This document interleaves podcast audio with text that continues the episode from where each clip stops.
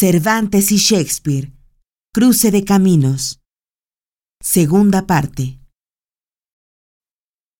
Finalmente obtiene un puesto de comisario real de abastos en Andalucía para requisar aceite y grano para la entonces Armada Invencible, tarea que realiza hasta 1593. Poco después empieza a trabajar como recaudador de impuestos y lo encarcelan en Sevilla acusado de fraude, aunque se dice que la causa no fue su deshonestidad, sino su ineptitud financiera. No sabía trabajar con los dineros y entonces tenía faltantes, pero no es porque se los hubiera robado, no como nuestros políticos corruptos, sino porque no le salieran las cuentas y lo meten a la cárcel. Y mucha gente especula y la, la leyenda es que fue cuando estuvo encarcelado en Sevilla que se le ocurrió la idea de escribir Don Quijote de la Mancha. ¿Por qué? Porque como iba él de pueblo en pueblo con los impuestos y esto y lo otro, conoció a los personajes más insólitos. Por eso la novela empieza de esa manera extraordinaria que dice, en un lugar de la Mancha de cuyo nombre no quiero acordarme, no es que no pueda, no quiero acordarme. ¿Por qué? Porque lo metieron a la cárcel. O sea que dijo, pues estaba yo haciendo otras cosas y ahí fue donde se me ocurrió la idea, pero dice, no es que no pueda, no quiero acordarme. Y Cervantes aprovechó entonces ese confinamiento forzado en la prisión para redactar la novela que lo iba a consagrar para la posteridad. Ahora, la vida de Shakespeare es igualmente azarosa, aunque pienso yo que nunca ni tan dramática ni tan dolorosa y desdichada como la de Cervantes. A Shakespeare lo bautizaron, ya les dije, el 26 de abril de 1564 en Stratford, donde nació. Por eso les digo, se supone que los dos nacieron el 23, a él lo bautizaron el 26. Y Jorge Luis Borges, nuestro gran escritor argentino, dice que en los libros, lo cito tal cual, dice, aprendió el poco latín y menos griego del que hablaría un contemporáneo. O sea, igual que Cervantes, no eran académicos, no, no conocían bien, digamos, a los clásicos. Por eso dice el poco latín y menos griego. Borges mismo también sugiere en una bella frase, dice que en el ejercicio de un rito elemental de la humanidad, verbigracia, hacer el amor, pensó que ahí podría estar lo que buscaba, dice, y se dejó iniciar por Anne Hathaway durante una larga siesta de junio. Una manera poética de decir, un día se ligó a una señora Anne Hathaway, hicieron el amor y bueno, pues se involucraron. Se casa William Shakespeare a los 18 años, muy joven y empieza a tener hijos. Tiene una hija de nombre Susana, luego un hijo varón de nombre Hamlet, no Hamlet, o sea, pero recuerda al Hamlet, y finalmente tuvo otra hija que se llamaba Judith. Su producción poética empieza más o menos a una edad semejante a la de Cervantes, aunque creo yo que con un paso más firme y con mucho mayor seguridad en los géneros que deseaba cultivar. Empieza escribiendo sonetos en el año de 1589, pero su colección de sonetos no se termina ahí, va a publicarse muy, muy posteriormente porque es como una especie de autobiografía muy interesante. Aquellos de ustedes que les guste la poesía, los sonetos de Shakespeare son como si fueran una novela, porque va contando sus aventuras. Por cierto, que en este momento se puede decir sin ningún tipo de prejuicio, Shakespeare era heterosexual y homosexual, era bisexual. O sea, se casó con una mujer, tuvo hijos, después se enamoró de un jovencillo, en los sonetos habla de cómo se enamoró de él. Y luego entre el jovencillo y él se enamoran de otra chica, que le dicen The Dark Lady of the Sonnets. O sea que le gustaban hombres, mujeres y quimeras a don William Shakespeare.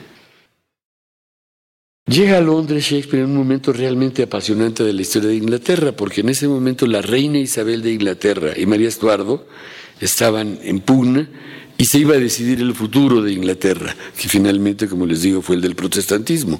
Esa es la hija de Enrique VIII, es la que vence y hubo una persecución tremenda en contra de los católicos.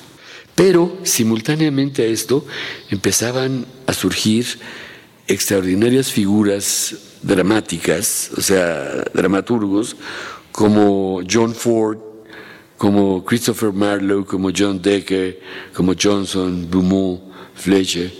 Y es en ese momento donde llega Shakespeare y se da cuenta de que su verdadera vocación era ser dramaturgo, lo cual implicaba que tenía que utilizar su temperamento poético para escribir obras de teatro. Así se mete a trabajar primero una compañía de actores con objeto de aprender el oficio y al mismo tiempo para participar en los montajes y en la producción. Él al principio, como les dije, quería ser sobre todo actor, pero en el momento que empieza a meterse a, las obras de teatro, se da cuenta también de que él tiene el temperamento para poder ser escritor. Así que fue contratado por varias compañías hasta llegar a la, a la compañía de la mismísima reina Isabel, que es The Royal Shakespeare Company ahora, en ese momento era nada más The Elizabethan Company, y los primeros años los pasa sin mayor pena ni gloria, pero cada vez va adquiriendo mayor experiencia como actor. Empieza a prepararse como dramaturgo, primero arreglando y corrigiendo antiguas comedias, hasta que poco a poco se va dando cuenta de que él podía ser un dramaturgo en sí mismo y ser el, digamos, autor de su compañía. Y ahí aprende algo que es muy bueno. Empieza a ver que el chiste de una obra de teatro es sobre todo no tanto escribir para el público, sino para los actores. Un maestro mío decía que cuando, por ejemplo, cuando uno piensa en Shakespeare, no puedes pensar en Shakespeare en la noche escribiendo la obra, sí lo hace, escribe en la obra de teatro en la noche, pero es en el ensayo donde de pronto se pone a prueba. Y entonces, digo, para que ustedes me entiendan, de pronto en Hamlet dice, matarme o no matarme. Y le dice ahí Burbank, que era el dueño de la empresa, no, no, William, ¿cómo matarme o no matarme? No O sea, no seas tan literal. Bueno, bueno, bueno, morir o no morir. No, no, no, no. Entonces, to be or not to be. Sí, ahora sí, ya nos convenciste. Vamos a, a entrarle por ese lado. O sea que era alguien muy intuitivo, pero al mismo tiempo que estaba trabajando todo el tiempo, pues casi, casi sobre la acción. Ya para entonces él había leído las obras más importantes o los autores más importantes que influyeron a William Shakespeare fueron las crónicas de Inglaterra, Escocia e Irlanda, de un hombre de nombre Rayfield Holyshedh, las vidas paralelas de Plutarco, los ensayos de Montaigne y curiosamente, igual que Cervantes, a los novelistas italianos que eran Boccaccio, Mandello, y Tasso.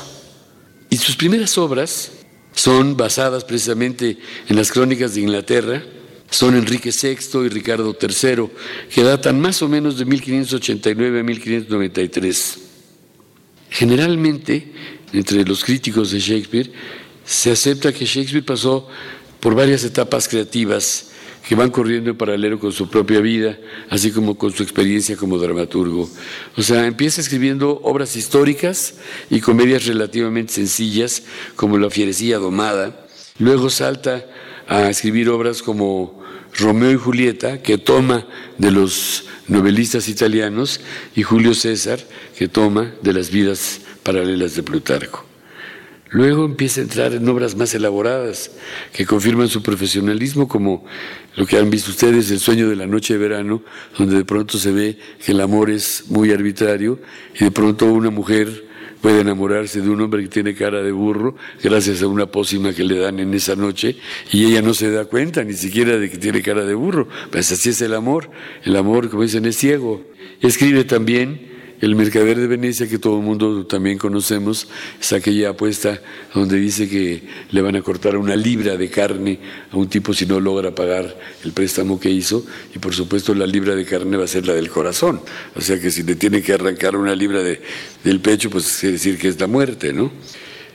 Y luego viene un periodo que es muy interesante, que se llama, le han dado por decir las problem plays, que son obras que reflejan, me imagino, el conflicto interno de Shakespeare en su vida personal, pero también, digamos, el pináculo en su parte creativa. A esta parte corresponden obras como Hamlet, como todos sabemos Hamlet, la gran obra, la más importante de Shakespeare es Hamlet, como de Cervantes es El Quijote, pero también está Otelo, la de los celos, El Rey Lear, que es, digamos, la de la familia que se destruye, Macbeth de la ambición, Anthony y Cleopatra sobre el adulterio. Auténticos e inolvidables dramas de la condición humana. Y luego viene un periodo que se llama de reconciliación, donde ya se supone que ve superadas sus angustias y que se refleja sobre todo en su obra que se titula La Tempestad, en donde él se ve a sí mismo como si fuera un mago que está, vamos a decir, manipulando la vida, como la manipulaba en términos de dramaturgo, y haciendo creer o sentir a sus lectores y a sus espectadores pues toda la carga emocional que él podía reflejar. Es curioso, pero durante la juventud, tanto Cervantes como Shakespeare se iniciaron, como les dije, escribiendo poesía. Les dicen de la poesía es una enfermedad incurable y pegadiza, pero los impredecibles caminos de la literatura jamás son sencillos y mucho menos regalados.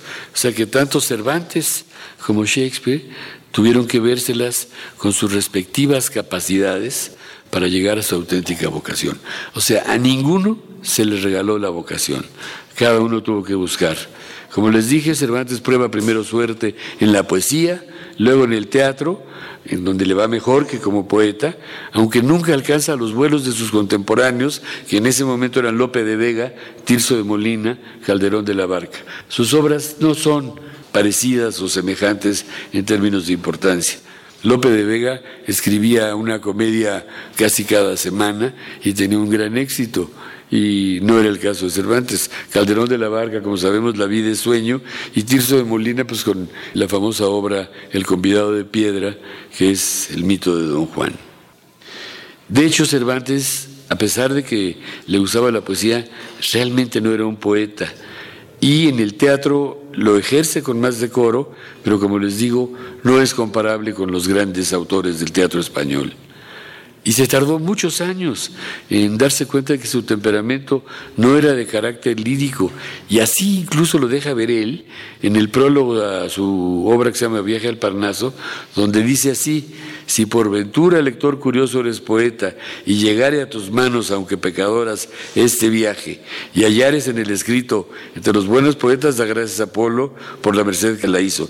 Y si no, ¿sabes qué? También dame las gracias y Dios te guarde. Como diciendo, no sé si sea buen poeta, pero lo más probable es que no te va a gustar.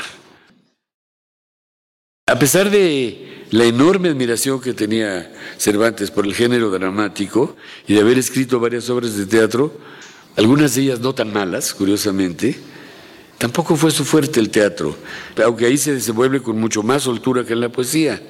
Pero, como les dije antes, su estadía en Italia y en particular en Sicilia durante su juventud le va a resultar sumamente benéfica para finalmente encontrar su vocación como narrador.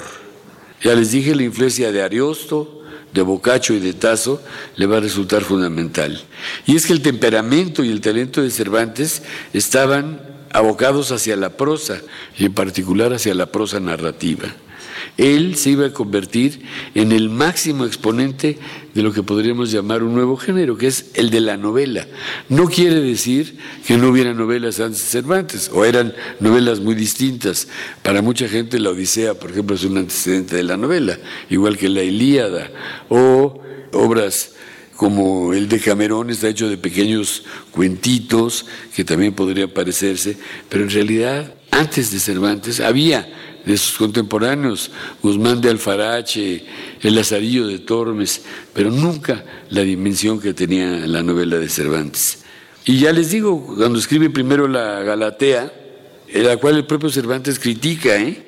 en la quema de libros en el Quijote, dice, muchos años ha que es grande, amigo mío ese Cervantes, y dice así, ¿eh? sé que es más versado en desdichas que en versos. Su libro, dice Cervantes, de él mismo, claro, en boca de personaje, ¿no? Dice, su libro tiene algo de buena invención, propone algo, pero no concluye nada. Es menester esperar la segunda parte que promete. Así dice. Curiosamente, la segunda parte de la Galatea nunca se llega a escribir. Pero, con el paso del tiempo, después de muchísimas penurias y desdichas, fracasos, la cárcel incluida, que ya les comenté, logra escribir la primera parte del Quijote, donde obtuvo de inmediato un éxito entre el público lector y la crítica. Tan grande fue su éxito que se vio impelido a escribir una segunda parte y fue rápidamente traducida a otras lenguas. Fíjense, la primera parte del Quijote es de 1605 pues ya en 1612 aparecía la primera traducción inglesa. Es demasiado rápido, sobre todo considerando que no es como ahora. Sale un libro y se conoce en todo el mundo, digamos, gracias a la informática y todo esto. En ese caso no, era el mismo libro, la construcción de un libro era todo un proceso, o sea, lo tenían que escribir a mano y luego la imprenta, no había ni computadora ni nada, se, se componía con la imprenta antigua, o sea, letra por letra y luego se hacían las planas con las prensas, o sea, era verdaderamente complicado. Bueno, pues vamos a decir que siete años después de aparecer la primera parte, ya se había hecho una traducción al inglés por un señor de nombre Thomas Shelton, y esa novela en particular, o sea, El Quijote, sirvió de modelo, yo diría, no solo a los españoles, sirvió de modelo a los ingleses, a los franceses y a los rusos. Fue una enorme revolución por muchos motivos, pero el primero tal vez sería que cambia el aspecto de la novela, en donde empieza a jugar entre realidad, ficción, locura, digamos, la parte sana, es decir, una serie de, de recursos que llegan a influir hasta el propio Dickens en el siglo XIX. En el año de 1613 publica sus extraordinarias novelas ejemplares, donde él afirma de sí mismo, así dice, mi edad no está ya para burlarse con la otra vida, que a los 55 de los años gano por nueve y por la mano. A esto se aplicó mi ingenio, por aquí me lleva mi inclinación, y más que me voy a dar a entender, y es así, que soy, y él dice, soy el primero que he novelado en lengua castellana. Cuando dice el primero que he novelado en lengua castellana, estaba pensando en los escritores italianos que les llamaban novelieris, y que eran sobre todo cuentos, cuentistas, igual que las novelas ejemplares, son novelas, pero en realidad son de una extensión mucho menor, digamos, que el Quijote. Dice Cervantes, soy el primero que he novelado en lengua castellana, que en las muchas novelas que en ella andan impresas, todas son traducción de lenguas extranjeras y estas son más propias, no imitadas ni hurtadas. Mi ingenio las engendró y las parió mi pluma y van creciendo en los brazos de la estampa. Es lo que él dice de las novelas ejemplares. Y es que la novela se va a convertir en manos de Cervantes en una forma superior de la literatura. ¿Por qué? Porque es un género capaz de asimilar su seno otros, como la poesía misma, los diálogos dramáticos, la crítica a la sociedad, los discursos de carácter amoroso, social, satírico y paródico. Y así, como Cervantes no logró brillar ni en la poesía ni en el teatro, en la novela destacó como nadie de tal manera que tal vez, como comentara el propio Jorge Luis Borges, dice, Quevedo tal vez bien pudo haber corregido la prosa narrativa de Cervantes, pero nunca podría escribir como Cervantes. Eso es una observación muy interesante. O sea, a lo mejor Cervantes era más errático en su redacción, pero en su imaginación era extraordinario y ni Quevedo lo podía imitar. Luego, el temperamento literario de Shakespeare, en cambio, era fundamentalmente lírico y dramático, y todas sus obras de teatro reflejan la feliz combinación de la acción, que es, digamos, la esencia del teatro, impulsada por la exquisita vena lírica que habitaba en su alma. Por eso se ha dicho con frecuencia, y lo dijo sobre todo Alejandro Dumas padre, dijo, después de Dios, nadie ha creado tanto como Shakespeare. Ha sido el fenómeno más grande, pues ahorita lo vamos a ver por qué. En mi opinión, quien mejor ha descrito al genio de Shakespeare es el ensayista inglés William Hazlitt, que dice en torno a él, fíjense, cito, dice, la enorme cualidad del genio de Shakespeare fue que virtualmente incluyó todo el talento de sus contemporáneos y no solo lo que difería de ellos, el tipo de hombre que abarca la totalidad la característica más sobresaliente de la mente shakespeariana fue su enorme capacidad de comunicación con otras mentes, de modo que captaba todo un universo y una manera de sentir y pensar dentro de su propio ser. Era como cualquier otro hombre, pero también era todos los hombres. Era el menos egocéntrico, pero en su mente contenía todo lo que los otros eran o podían llegar a ser. Poseía los genes de todos los saberes y sentires, aunque solo los captara intuitivamente en todas sus ramificaciones, a través de los cambios en los conflictos pasionales o en la fortuna, así como en el giro de un pensamiento. Su genio brillaba por igual con relación al bien y al mal, tanto con lo sabio como con la estulticia, y entendía por igual a un rey que a un pordiosero. Es decir, él sabía lo que eran los celos, sabía lo que era el amor juvenil, sabía lo que era la duda, sabía lo que era la ambición, y todo de manera totalmente convincente, convincente. Por eso dice, era todos los hombres y era ningún hombre. En contraste, Miguel de Cervantes fue el autor de un solo gran libro, ¿eh? El ingenioso hidalgo Don Quijote de la Mancha, pero esta novela revolucionó el género y dio pauta para que todos los demás novelistas anteriores y posteriores a él aprendieran de sus recursos, de su ingenio, de su inventiva, de su humanidad y sobre todo de su sentido del humor. El Quijote, y eso es muy importante que lo sepan, fue concebido inicialmente sobre todo como una parodia a las novelas de caballería. Alonso Quijano, como se llamaba Don Quijote al inicio de la novela, se pasaba las noches leyendo de claro en claro y los días de turbio en turbio, y así del poco dormir y del mucho leer, se le secó el cerebro y empezó a perder el juicio. Las novelas que leía Don Quijote eran sobre todo Orlando Furioso, Palmerín de Inglaterra, Amadís de Gaula, Sergus de Historia del famoso caballero tirante el blanco y tantas otras que le atiborraron la mente de sueños, de fantasías, ensoñaciones y presuntamente por esas lecturas él se vuelve loco, pierde sus cabales. Aunque, y eso es muy importante comentarlo, el espíritu que prevalece en el Quijote sea esencialmente cómico al parodiar y satirizar las novelas de caballería, a medida que avanza la historia, las personalidades de Don Quijote y Sancho se van afianzando y cobran carácter, independencia y mucha humanidad. Ambos, o sea, Don Quijote y Sancho, constituyen una pareja dialéctica ideal que permite confrontar el idealismo de Don Quijote con el realismo de Sancho.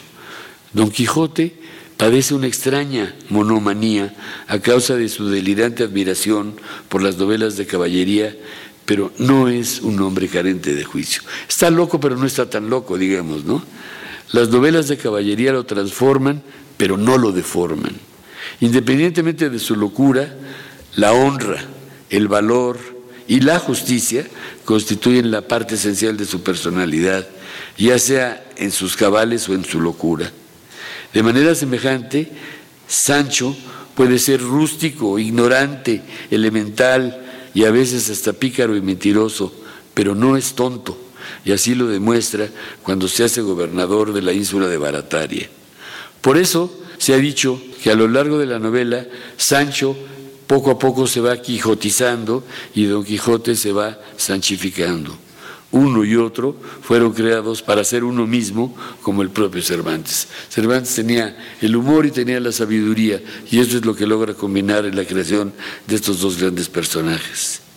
A lo largo de toda la obra, las invectivas en contra de los libros de caballería no cesan, pero a medida que avanza la trama, se hacen cada vez más sutiles y las sátiras y parodias se van contrapunteando con las pequeñas tragedias de amor y celos con los que se topan involuntariamente Don Quijote y Sancho mientras transita por los caminos de España, y eso le otorga otra dimensión a la novela, apartándola por momentos de la mera parodia para alcanzar vuelos de gran elegancia y serenidad, pero sobre todo de humildad y humanidad, lo cual nos hace sentir y respirar el espíritu de grandeza que el Quijote refleja, el del humanismo del Renacimiento, al tiempo que muestra también la decadencia del imperio español. Lo digo de otro modo. Si nada más fuera una parodia de los libros de caballería, todo lo que ocurriría en El Quijote sería como las primeras partes, o sea, la confusión de Don Quijote frente a la realidad. Pero como Don Quijote, como lo voy a comentar. Don Quijote tiene una locura que es norte-noroeste, que quiere decir que está loco nada más cuando habla de, de las novelas de caballería, con su monomanía. Pero si no está hablando de novelas de caballería, discurre perfectamente, de una manera como hombre normal, como hombre sabio incluso. Cervantes fue el escritor que demostró que la novela, además de ser un medio de entretenimiento, podía convertirse en un método de experimentación formal y creativo, así en una forma de conocimiento del ser y del devenir de la humanidad y el mundo. Cervantes sin duda fue el creador de la novela moderna y El Quijote, su máxima obra, se convirtió por un extraño acto de prestidigitación en la madre de todas las novelas que le iban a suceder. Contrario a Cervantes, Shakespeare fue un autor de múltiples y variadas obras de teatro de primerísimo orden. Tiene en su haber más de 40 piezas que transitan de la historia a la comedia, de la comedia a la tragedia, hasta llegar a lo que se conoce como sus romances, que son de carácter más imaginativo y fantasioso. Sus grandes personajes sobrepasan a más de 100, por todos nosotros conocidos, ya sabemos Romeo, Julieta, Mercucio, Shylock, Porcia, Julio César, Bruto, Iago, Otelo, Desdemona, Emilia, Rosalind, Hamlet, Ofelia, Macbeth, Lady Macbeth, Lear, Cordelia, Anthony, Cleopatra, Coriolanus y tantos y tantos mal. Dice el dicho que si Miguel de Cervantes logró inventar la novela, de acuerdo con Harold Bloom, William Shakespeare logró inventar la humanidad. Muchas gracias.